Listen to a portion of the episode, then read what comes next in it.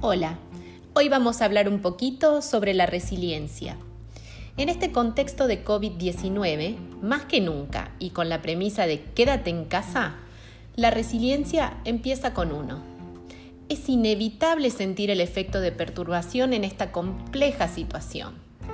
Este presente nos invita a mantener dos enfoques que nos pueden ayudar a amortiguar el impacto. Reflexión y cuidado.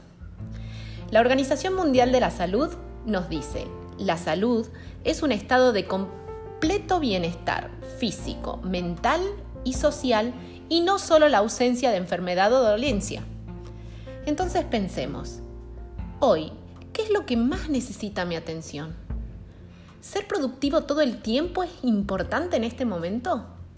¿Mantenerme en ese estado de perfeccionismo total y hacer todo de manera correcta, perfecta, es acorde al momento que estoy viviendo?